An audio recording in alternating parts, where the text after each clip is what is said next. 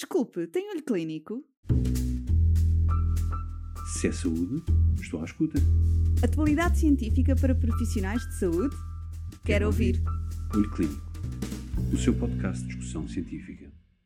Olá, seja bem-vindo ao segundo episódio de Melanoma Talks. Neste episódio, continuamos a conversa com a doutora Cecília Moura, médica dermatologista no IPO de Lisboa, e com o doutor Pedro Barreira, médico de Medicina Geral e Familiar na Clínica CUF Belém, para nos falarem sobre quando e como referenciar um doente com suspeita de melanoma e da importância da articulação entre os cuidados de saúde primários e os centros de referência para um diagnóstico precoce.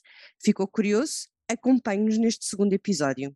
Olá, bem-vindos ao segundo módulo do Melanoma Talks. Vamos agora falar um pouco sobre a articulação entre as duas especialidades, Medicina Geral e Familiar e a Dermatologia. Tempo para nos referirmos à referenciação, quando a devemos fazer, como e quais são os fatores-chave para o sinergismo. O melanoma é um dos cancros mais mortífero e, para isso, para nós o tratarmos, é necessário fazer uma referenciação precoce.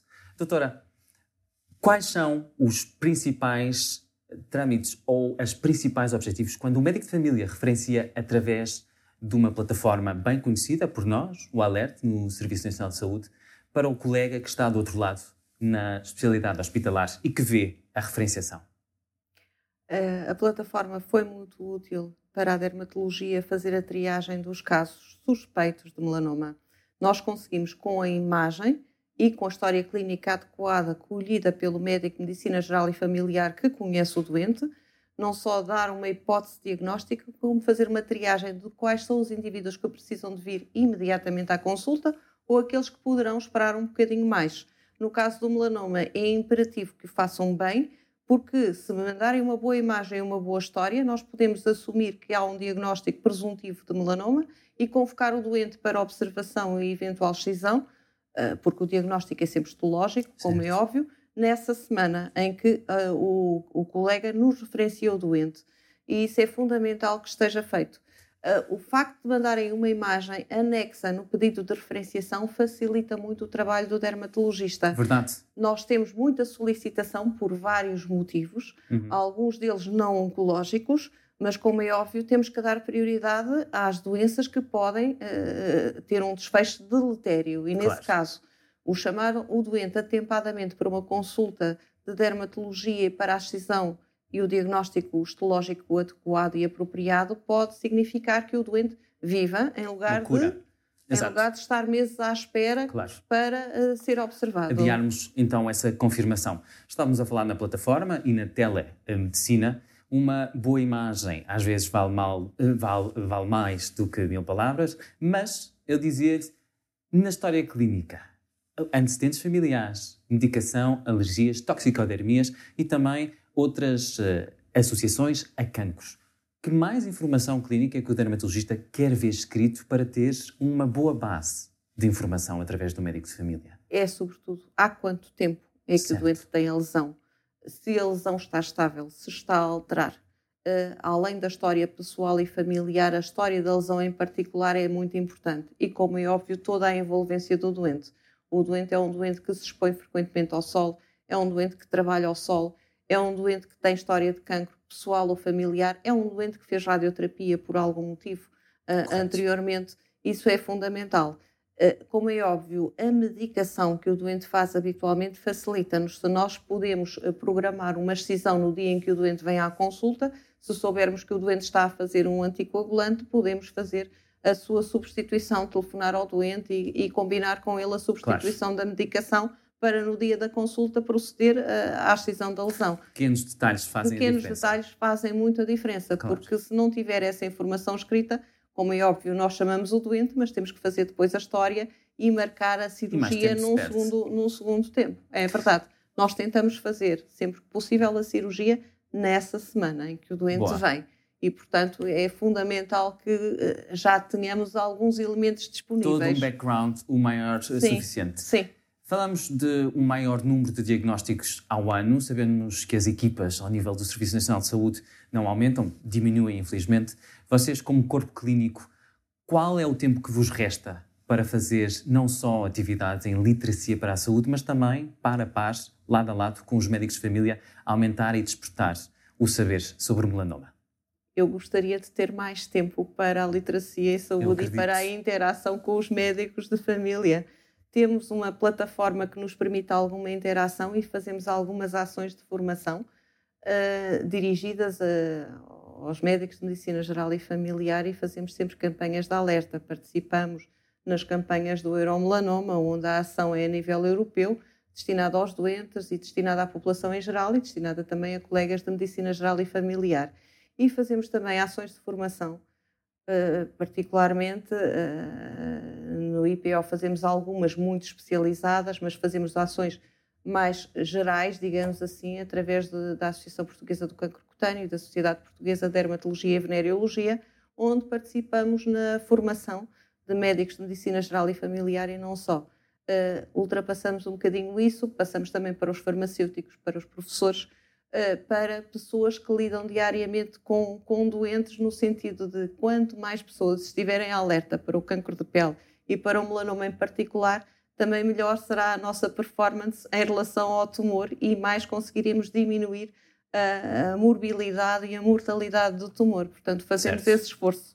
Todo é evidente que o apoio é, é, é, limitado nesse aspecto, o número de horas é limitado.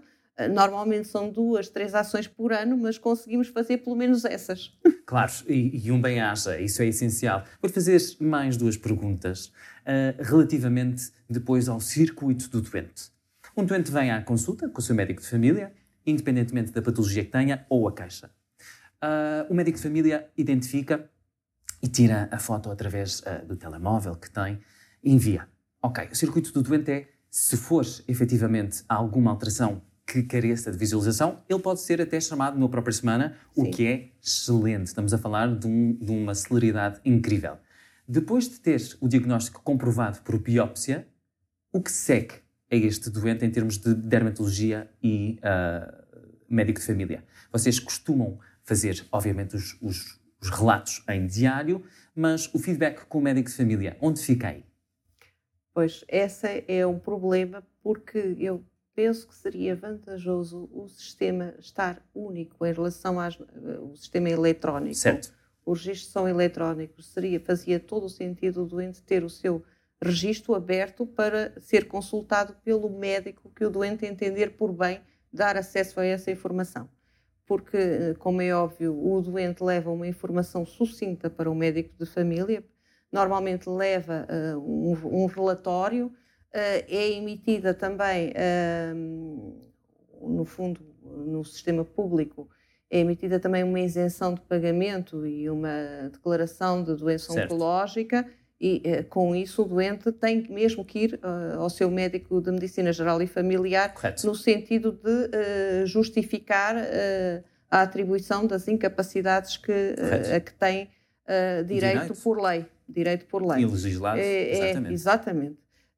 Isso acontece no hospital público. No hospital privado também parte um bocadinho do doente informar o seu médico de medicina geral e familiar que tem a doença, uma vez que o sistema já penso eu que não será aberto a qualquer consulta uh, pelo Serviço Nacional de Saúde. Certo, certo. Mas o doente está uh, atento e normalmente leva uma informação para o médico de medicina geral e familiar. Além disso, além do diagnóstico, são, normalmente o diagnóstico uh, implica tratamento. Ou seja, quando o doente vai ao médico de medicina geral e familiar, em lugar de uma cicatriz pequenina, de uma excisão de um tumor primário, tem uma cicatriz bastante maior.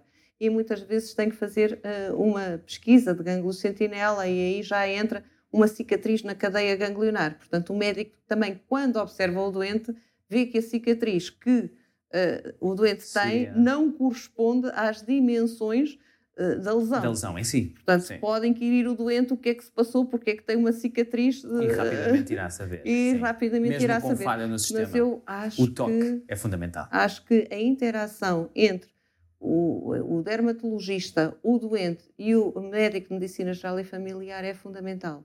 É bom haver um retorno, até certo. porque nós precisamos que o médico de medicina geral e, e, e familiar reforce aquilo que nós dissemos na consulta, porque muitas vezes o doente está nervoso, muitas vezes não apreende tudo. E é um processo um bocadinho lento. É isso. E se tem que fazer mais tratamentos, nós precisamos de algum suporte, não só do médico de medicina geral e familiar, mas da comunidade toda. Claro.